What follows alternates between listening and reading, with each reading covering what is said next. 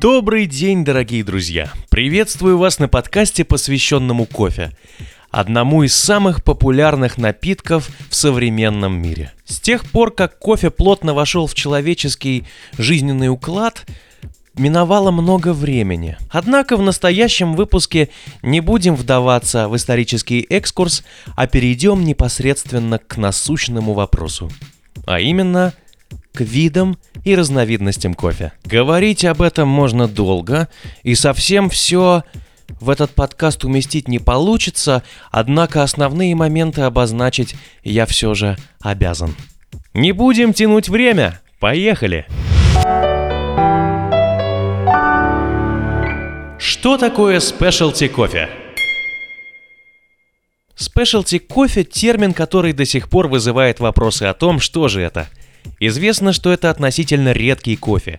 Менее 10% от всего производства арабики. Но что нужно, чтобы кофе стал specialty? Если кратко, путь кофе от ягоды до чашки выглядит так. Фермеры выращивают и собирают урожай, потом из ягод извлекают зерна, высушивают их, упаковывают, транспортируют, обжаривают и, наконец, готовят. Ошибка, невнимательность или непрофессионализм на любом этапе снижают качество кофе. Но если путь пройден успешно, кофе может получить класс specialty. Specialty кофе – это своего рода высший сорт, самый качественный кофе. Этот класс присуждают только арабике – если точнее, как я уже сказал, менее 10% от всего ее производства. Сперва рассмотрим, что может помешать кофе стать спешлти, затем кто и как решает, насколько хорош конкретный кофе, а в конце дадим рекомендации о том, что важно учитывать, если вы хотите готовить спешлти кофе дома. Все начинается с фермы – Дерево начинает плодоносить, появляются первые цветы, которые затем превращаются в ягоды и постепенно зреют. Задача фермеров следить за здоровьем почвы и питанием деревьев. Чтобы вырастить кофе, которому присудят класс спешлти, недостаточно просто следить, чтобы дерево не болело. Нужно собирать только здоровые и спелые ягоды. Собранные ягоды нужно, во-первых, быстро доставить к месту обработки.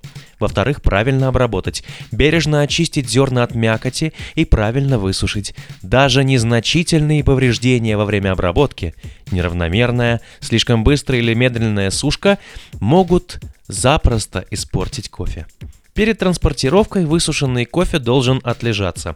И здесь важно обеспечить правильные условия хранения, следить за температурой, влажностью и количеством света. Главная сложность во всем этом – то, что в процессе участвует много разных людей. Нельзя гарантировать, что правильно выращенный и обработанный кофе, которому присудили класс specialty, будет качественно обжарен и приготовлен. Один только класс Specialty не говорит о том, что кофе будет уникальным. Нужно обращать внимание на опыт обжарщиков и бариста. В том же виноделии за качество вина, как правило, отвечает ферма, которая сама выращивает виноград, делает вино, и она же его продает. Виноделы полностью отвечают за весь процесс. В кофе такое бывает очень редко. Класс Specialty присуждается не для сорта, а для конкретного лота этого сорта. Это значит, что условный лот Кении одного урожая 2016 года, одной обработки, с одной фермы и определенного количества может быть Specialty но в 2017 из-за каких-то проблем не получит этот класс. Класс кофе определяет Q-грейдер. Чтобы получить на это право, он должен обучиться и сдать 20 экзаменов CQI – Coffee Quality Institute. Он оценивает зеленые зерна на наличие дефектов, качество обработки и сушки. После сдачи экзаменов CQI выдает сертификат. Для оценки используется система баллов Q – Q-Grade System – Максимальная оценка, которую может получить кофе по этой системе, 100 баллов. Кроме качества зерна, Q-грейдер оценивает аромат, вкус, послевкусие, кислотность, тело, баланс, чистоту чашки, однородность, сладость и дефекты во вкусе. SCA Specialty Coffee Association проводит чемпионаты и обучение, но не оценивает кофе. Однако у ассоциации есть собственный регламент для спешлти кофе. При оценке лот должен набрать от 80 баллов. Лоты от 90 баллов и выше – это уникальный кофе. Обычно он идет на чемпионаты и ограниченные обжарки, и в массовую продажу не попадает. Не должно быть ни одного первичного дефекта на 300 грамм зеленого кофе. Это значит, в кофе не должно быть почерневших или плесневелых зерен. Не должно быть более пяти вторичных дефектов на 300 грамм. Например, кофе в пачменте, кофе в мякоти, треснувших, поломанных или поврежденных насекомыми зерен. В чем разница между арабикой и робустой? Арабика и робуста – два вида кофе, которые выращивают в промышленных масштабах. Кроме них есть и другие, но их объемы от всего кофе в мире не превышают 2%. Например, Либерика, Эксцельса и Эужениоидис. Из всего производства арабики и робусты арабика примерно 70%, а робуста в свою очередь 30%. Причин популярности арабики много. Главное, арабика просто вкуснее – но интересно, что эти два растения родственники. А если точнее, арабика появилась благодаря скрещиванию робусты и эужениоидиса. Эужениоидис – это очень редкий вид кофе, который растет на небольших кустарниках. Его зерна очень мелкие, а урожайность низкая, поэтому выращивать такой кофе в больших масштабах нельзя. В этом кофе очень низкое содержание кофеина, всего 0,2%. Форма зерна арабики более вытянутая, робусты более круглая. Арабика и робуста по-разному выглядят, по-разному растут, сильно отличаются по вкусу и цене. Разберем самые важные различия между ними – Арабика очень прихотлива к условиям и растет на высотах от 600 до 2000 метров, иногда даже выше. Выращивать арабику дорого и сложно. Она легко может заболеть, и чтобы получить хороший урожай, нужно постоянно ухаживать за деревьями, удобрять почву, а в некоторых регионах сооружать системы искусственного орошения. Для робусты важно, чтобы было тепло. Поэтому она растет только в тропическом климате. Но все остальное вторично – Рабуста может расти на равнинах и в горах. Она легко выдерживает жару и ливни, не болеет, и ей не нужен тщательный уход. Просто сравните. Страна-чемпион по производству кофе, Бразилия, вырастила более 2 миллионов тонн арабики в 2011 году, а Вьетнам, который находится на втором месте, в том же вырастил всего 600 тысяч тонн рабусты. Да, это в три раза меньше, чем в Бразилии, но при этом площадь всего Вьетнама в пять раз меньше, чем площадь кофейных плантаций Бразилии. В арабике много липидов и сахаров, которые делают вкус интенсивным и придают кислинку. В конкретном сорте арабики из конкретного региона можно почувствовать сладость ягод, кислинку цитрусовых, аромат цветов и орехов. В рабусте больше кофеина и хлорогеновой кислоты, и мало липидов и сахаров. Это делает рабусту хорошим энергетиком, но кофеин также придает кофе горечь и тяжелый аромат. Вкус рабусты терпкий и плоский. Добиться от него оттенков, как у арабики, просто невозможно. Пенка сверху кофе – крема. Считается, что это самая вкусная и ароматная часть в эспрессо – Робуста дает больше крема, чем арабика. Вкус сильно зависит от того, какой уход получает кофе на ферме. То, что робуста неприхотлива к условиям, не значит, что за ней не нужно ухаживать. Хорошая робуста, за которой следят и ухаживают, будет лучше арабики, которой не уделяют внимания. И не стоит пить растворимый кофе. Несмотря на заявления производителей, почти всегда его делают из самой дешевой робусты. Очевидно, что арабика дороже. Из-за того, что она растет только в горах, ее сложнее выращивать, транспортировать и обрабатывать. Сюда же входит стоимость удобрений и орошения. В плохой год арабика может легко заболеть, и тогда уцелевший урожай будет дорогим. Рабусте не нужна высота. Не страшны дожди и жара, она легко противостоит болезням. Деревья рабусты в 3-4 раза больше арабики и вырастают до 13 метров, урожайность гораздо выше. Все это снижает стоимость производства рабусты и делает ее значительно дешевле арабики. Рабуста в среднем от полутора тысяч до 1700 долларов. Арабика от 2600 до 4100 долларов. Это индикативные цены на бирже за условную рабусту и условную же арабику. Цены на качественный кофе, конечно же, намного выше. Чтобы снизить себестоимость, в кофейнях низкого и среднего уровня часто используют смесь из арабики и рабусты. Это позволяет значительно сэкономить на зерне, но не испортить вкус напитка окончательно. Если арабика вкуснее, зачем же тогда нужна рабуста, спросите вы? У арабики и рабусты свои задачи и свои фанаты. Нет единого мнения, что лучше или хуже. Кто-то считает рабусту вообще не нужно использовать, а кто-то приводит целые исследования, чтобы подобрать сорт рабусты, который вместе с арабикой позволит открыть новые вкусы. Классический итальянский кофе – это почти всегда сильно обжаренная смесь из арабики и рабусты.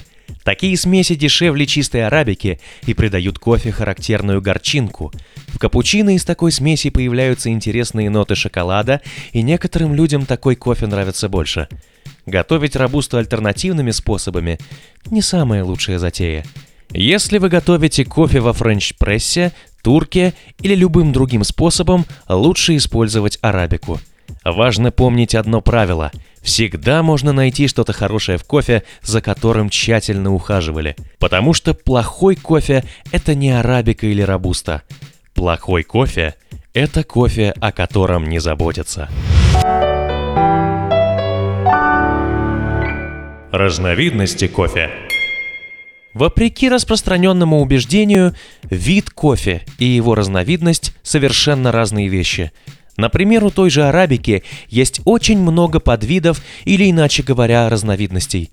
Разбирать все не будем, но про самые популярные или интересные расскажем. Разновидности, которые иногда называют сортами, появляются тремя способами. В результате естественных скрещиваний, естественных мутаций и путем селекции – Естественное скрещивание – это спонтанный процесс, при котором одно дерево оплодотворяет другое, и в результате получается новая разновидность, которая включает в себя какие-либо преимущества или недостатки от обоих деревьев. Такие разновидности случайны, и их результат далеко не всегда хорош. Естественная мутация может происходить при пересадке дерева в другом регионе. Там совершенно другой состав почвы и климатические условия. Из-за этого дерево начинает меняться – как правило, это приводит к тому, что внешний вид дерева, урожайность и вкусовые характеристики меняются. Появляется новая разновидность. Селекция – это специальное, искусственное скрещивание двух разновидностей, чтобы получить в результате третью, новую. Как правило, фермеры стараются выращивать проверенные разновидности и не занимаются селекцией. Это слишком трудоемко и дорого, а результат всегда непредсказуем. Большая часть мирового производства арабики идет от типики, той самой разновидности, которую обнаружили в его... Большая часть мирового производства арабики идет от типики, той самой разновидности, которую обнаружили в Эфиопии на заре кофейной индустрии. По вкусу типика чистая и сладкая с полным телом. Ее плоды высокого качества, но урожайность низкая. Первая мутация типики, которую удалось зафиксировать, привела к появлению второй популярной разновидности – бурбон. Урожайность бурбона выше, чем типики, но он хуже борется с болезнями. Во вкусе бурбона чувствуется сложная кислотность, яркие фруктовые вкусы и карамельная сладость. Типика и бурбон стали родителями почти всех разновидностей кофе, которые известны миру.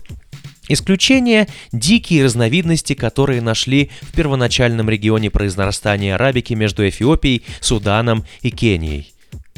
Они стоят в одном иерархическом ряду с типикой и отличаются хорошими вкусовыми характеристиками. Такие разновидности, как гейша, румесудан, дудука, сеосиас, иргалем и другие – из разновидностей, которые произошли от типики и бурбона, наиболее известны Мундунова, Пакас и Катура. Мундунова известен тем, что хорошо противостоит болезней, но прихотлив к состоянию почвы. Вкус легкий и насыщенный, слегка горьковатый, не сладкий. Пакас в сравнении с бурбоном приносит больше урожая и хорошо растет на больших высотах.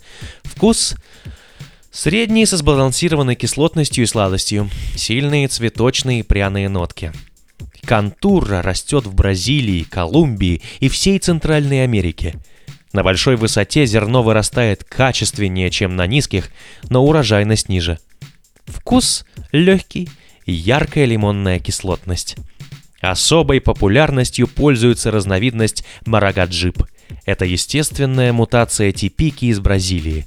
Она растет на больших высотах и отличается самыми крупными листьями и зернами в кофейной промышленности. При этом у марагаджипа довольно низкая урожайность. Вкус плотный, с цветочно-цитрусовыми нотами. Разновидности, которые произошли от типики и бурбона, продолжают скрещиваться между собой. Тогда появляются разновидности уже третьего и следующих уровней. Перечислить их все нельзя, их как минимум 500, а точное число неизвестно. Катимор – гибрид Катуры и гибридо де Тимор. Выведен в Бразилии, дает хороший урожай, устойчив к болезням, но из-за присутствия рабусты в селекции гибридо де Тимор не отличается интересным вкусом. При хорошей обработке в аромате чувствуются травы и фрукты. Маракату – гибрид Марагаджипа и Катуры. Растет на возвышенностях в Центральной Америке. Вкус средний, с яркой, сложной кислотностью и спелыми фруктовыми оттенками – Кроме всего прочего, у каждой разновидности бывают различия между собой же. Например, бывает красная и желтая типика и такой же бурбон. Главное их различие – цвет ягод, а единого мнения о разнице во вкусе этих разновидностей нет. Ответа на вопрос, какая разновидность самая лучшая, также может не быть. При том, что у всей арабики примерно одинаковое содержание кофеина, то есть не бывает более или менее бодрящей разновидности. Главное различие между сортами для тех, кто пьет кофе, а не выращивает – вкус. А если учесть, что генетика далеко не единственный фактор, который влияет на вкус, то и выбрать лучшую разновидность невозможно – Каждый человек сам для себя отвечает на этот вопрос. Латте-арт Латте-арт. Как много в этом словосочетании. Латте-арт – рисунок на поверхности молочного напитка. Для его создания бариста использует особую технику вливания вспененного молока в эспрессо. Рассказываем, в чем секрет качественного латте-арта – влияет ли он на вкус и какие рисунки создают бариста на чемпионатах. Баристы утверждают, что для качественного лата-арта важны две составляющие. Во-первых, свежая порция эспрессо с достаточным, но не чрезмерным количеством крема и правильно взбитое молоко. Латте-арт считается качественным, если есть контраст, симметрия и центральное расположение рисунка в чашке – когда каждое из этих правил соблюдено, в чашке получается кольцо из крема по краю чашки. Сердце, розетта и тюльпан – три основных элемента латте-арта. Из них складываются все сложные рисунки, например, лебедь или путь к сердцу. Объективно, самый вкусный рисунок – тюльпан. Через размер тюльпана бариста может контролировать пропорции кофейной части, молочной части и пены – Уменьшая или увеличивая тюльпан, можно уменьшать или увеличивать сладость на поверхности напитка. Но сложные рисунки с мелкими деталями ухудшают вкус, если мы берем за идеал вкус капучино с тюльпаном. Латте-арт отвечает не только за визуальное восприятие напитка. Оказалось, он влияет и на его вкус. Мэтт Пергер из Barista Hostel произвел эксперимент с латте-артом. Он приготовил два капучино на одном эспрессо и с одним количеством молока. В одной чашке он сделал рисунок, а во второй просто размешал молоко с кремом, чтобы поверхность напитка стала однородной. Затем он завязал глаза и вслепую попробовал оба напитка. Чашка с латте-артом не дала сбалансированного вкуса. При четком контрасте и симметрии латте-арта в чашке появляется кольцо из крема – за счет этого рисунок выглядит красиво, но при первом глотке сильнее чувствуется горечь. Если пожертвовать латте-артом, то вкус напитка получается мягким и насыщенным. Можно приготовить и так, чтобы латте-арт не нанес ущерба вкусу. Для этого нужно влить немного молока из питчера в эспрессо, покрутить чашку, чтобы все размешать. Затем нужно влить оставшееся молоко и сделать, наконец, рисунок. При таком способе кофейная часть рисунка получается менее концентрированной, а рисунок получается таким же красивым. Ученые выяснили, что красивый латте-арт увеличивает уверенность гостя во вкусе напитка. Исследование проводил Оксфордский университет в 2014 году. Красивый латте-арт как бы подтверждает гостю, что бариста особенно постарался и приготовил вкусный напиток. Кроме этого, латте-арт сам по себе влияет на восприятие вкуса. Дело в том, что оно формируется не только за счет рецепторов языка и обоняния, но и зрения. Чемпионат по латте-арту – изобразительное искусство в ущерб вкусу. По всему миру проводится чемпионат. Его проводит Ассоциация Specialty Coffee – Первый мировой чемпионат произошел в 2005 году. Тогда участвовало всего три бариста – из Швеции, Дании и Ирландии. Победитель из Швеции Йохан Калстром приготовил латте наоборот. Он влил в чашку взбитую пену, а затем с помощью эспрессо и длинной десертной ложки сделал рисунок волны. Следующие три года на чемпионате рисовали сердца, розетты и тюльпаны, простые рисунки, которые сейчас умеет делать почти каждый бариста – с каждым годом латте-арт на мировых чемпионатах становится все сложнее и техничнее. Бариста рисуют коал на дереве, дельфинов в море, слонов и даже здания. Вкус молочных напитков на чемпионате оценивали лишь первые несколько лет. Сейчас оценивают только технику и визуальную составляющую. Многие баристы считают, что чемпионаты по латте-арту и вообще искусство латте-арта с точки зрения вкуса не развиваются как направление спешлти кофе. Так на чемпионатах по латте-арту используется зерно темной обжарки. Получается, что художник ставит вкус на последний план, а красоту на первый. С точки зрения техники и визуальной части, качество исполнения на мировом чемпионате растет в геометрической прогрессии. Рисунки улучшаются каждый год, и с каждым годом они становятся все реалистичнее и все более и более приближаются к настоящему изобразительному искусству. Капучино, латте и флэт white. В чем разница? Капучино, латте и флэт white – напитки, которые готовятся на основе эспрессо с добавлением спененного молока. Но в чем разница и какой выбрать? Рассказываем о разнице во вкусе, пропорциях и приготовлении. Капучино – идеальный баланс кофе и молока. Самый известный кофейный напиток на основе эспрессо. В нем сохраняется баланс. Чувствуется вкус эспрессо, но он не преобладает над вкусом молока. Это золотая середина между латте и флэт-вайтом и хороший вариант для первого знакомства с кофе. Латте – для тех, кто предпочитает сливочный вкус – Латте самый большой, самый сытный, самый молочный кофейный напиток на основе эспрессо. Подойдет для тех, кто не любит яркий вкус кофе. В латте, в отличие от капучино, гораздо больше молока. Это делает его популярным среди тех, кто не любит насыщенный кофейный вкус. В латте тоньше пена. Флэт white же напротив. Насыщеннее, горше и мощнее. Все по причине того, что в нем содержится двойная порция эспрессо. Если подытожить, то основное отличие между капучино, латте и white в количестве молока, толщине пены и насыщенности вкуса. На этом, дорогие друзья, я с превеликим сожалением прощаюсь с вами. Но мы обязательно встретимся вновь. Услышимся!